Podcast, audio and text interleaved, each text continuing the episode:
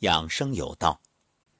前不久看到网上一篇文章在疯狂的转载，说的是某位养生大师英年早逝。当时就想，估计很多人会拿这个做文章来攻击关于养生。果不其然，很快就有不少人问我对这个事情的看法，我都是笑笑。那有什么看法呀？以偏概全而已，不能因为他是养生大师就没有意外呀。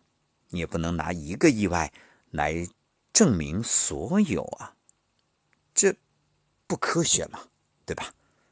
所以今天啊，我想给大家再分享一篇文章，谈谈究竟该不该养生，要不要养生。看到今天这个标题，估计你会觉着不能理解，月薪五万。是穷人，那照这个标准，估计穷人太多了。哎，别急着定论，我不是标题党，也不是哗众取宠。我想说的这个是一件真事儿。在知乎上，一位博主自述：，二零一一年博士毕业，奔四的年纪，与妻子同在一所二线城市上学、工作，两家呢都属于三线小城市的富裕家庭。说博主的父母啊是国有企业双职工，八五年那会儿就是万元户，那万元户厉害呀，那比现在的百万家庭都牛得多。你现在你说家里有一百万，你买得起房吗？很难。岳父岳母呢是在电力系统工作，岳父八十年代武大毕业，总工程师，年薪在两千年前后就是十万了。退居二线之后，在电厂做厂长。那说这些是想证明什么吗？不是炫富，这其实和真正有钱人比起来也算不上什么大富啊。但是想说明的是一点，至少不穷，对不对？各位，那你觉得这样的家庭是不是很幸福啊？基本上衣食无忧是肯定的。可这天有不测风云，这样的家庭。却因为两边老人陆续生病，差点被拖垮。先是岳父被确诊肝癌、胆囊癌、胰腺癌，没有任何征兆，只是曾经觉得癌症离自己很遥远，没想到一下就发生在身边。那当时第一反应就是钱。一上手术台，立即拿出五万，一个月去观察化疗一次。每次到医院至少一万，每个月生活营养费五千。这压力下的人生啊，痛苦并努力着。二零一二年学校授课加上拼命做项目，年收入呢达到了四五十万。妻子呢挺着大肚子也到处去讲课培训，一年收入十万。除了给岳父治病，还要借钱买房，想法很明确。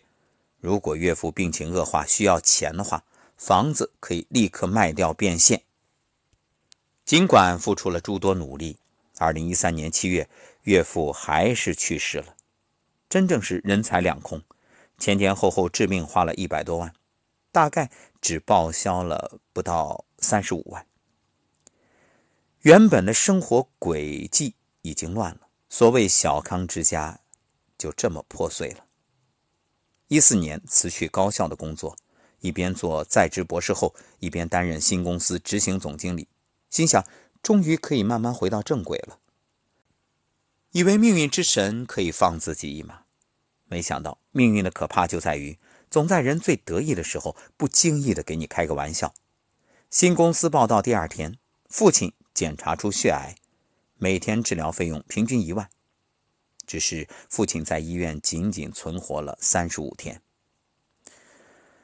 我们不知道中国具体有多少穷人，但因病致贫、因病返贫、因病致死的富裕家庭倒是不少。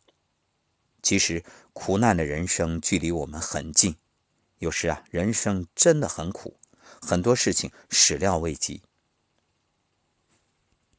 经济学家郎咸平曾说过这么一句话。一场重大疾病往往能摧毁一个中产家庭。年纪越大，对这件事情感受越深刻。一位许久不联系的高中同学突然在群里发筹款信息，他得了白血病。其实最初只是腿疼，他没有在意。后来发烧，怎么检查都没结果，于是决定做骨穿刺。当时啊，这位同学还觉得很夸张，可检查结果一出来，全家人傻眼了。他的工作不错，月薪算上奖金，差不多近三万。本来打算奋斗个十年八年。在一线城市也买个房，落脚，可这病一来啊，马上将所有积蓄花个精光，然后还得东挪西借几十万才够后面骨髓移植的费用。人活在世上，最怕的不是没钱，而是有病，更怕一场大病。对于普通人来说，温饱很容易解决，可一旦遭遇重病，拖垮的可能。不只是自己这个小家，而是整个家庭。接下来这个故事的主人公是一位四十岁的中年男人，东北人，做了二十多年生意，几乎没怎么休息过。前半生他身体很好，没吃过药，没打过点滴，可他没想到把自己撂倒的，竟是从未瞧得起的小感冒，真是验证了那句：前半生用命挣钱，后半生用钱买命。这次得病不仅钱遭罪，卡里只剩两毛六，他的母亲也跟着遭了很多罪，守在儿子床头四十多天，每分钟都在受着煎熬。在这期间啊，医生甚至担心到头来人财两空，人工费就是那个肺脏的肺，费用很高，第一天就是十万，之后每天两到三万。男子的母亲签了。好几张生死状，说医生做什么花多少钱我都愿意，只要对我儿子好，把我的命拿走我都愿意。曾经有机构做过调查，如果母亲重病，你愿意花多少钱？调查共计四百个样本，其中百分之八十四的人表示愿意用尽资产挽救母亲。其中有百分之六十五的人甚至表示不惜倾家荡产、负债累累，也要救母亲。这着实令人感动，而这也是一个明知终究人财两空，却还要去做的选择。马未都曾说：“当你亲人得了绝症，你所做的选择，基本都是错的。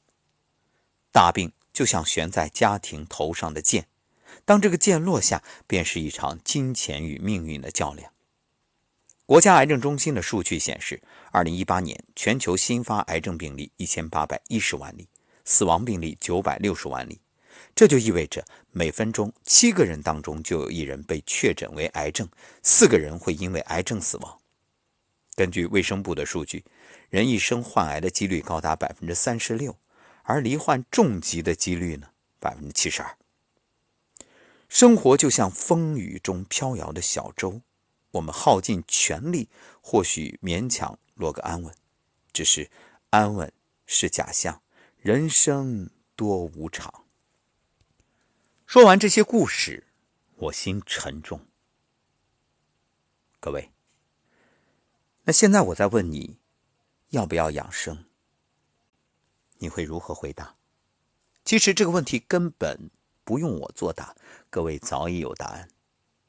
而且，许多朋友是每天都在收听节目，那我相信你早已养成了良好的习惯，既有正确的观念，又有良好习惯，同时还有相应的方法，每天站桩、颤抖功。那我恭喜你，这些所谓的大病和你。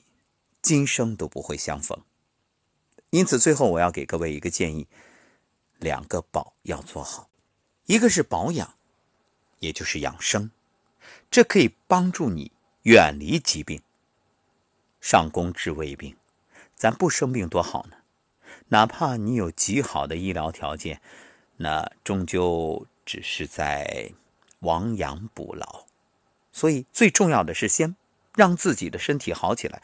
让自己保持良好的状态，活得健康幸福，这是一个根基。第二个保就是保险。我们不能保证人生一定没有意外，就算你好好养生，也可能会有意外发生。那么这个时候，保险就能助你一臂之力。当我们真正发生问题的时候，至少有钱心不慌。好了，这就是今天早晨给各位分享的一篇文章，希望对你有所帮助。当然，余生我也愿做一个守护者。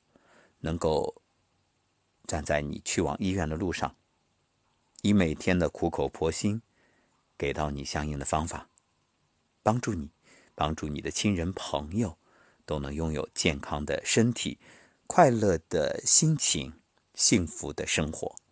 所以，你可以把节目分享给你身边的朋友。我已经承诺，养生有道，话中医，终生免费。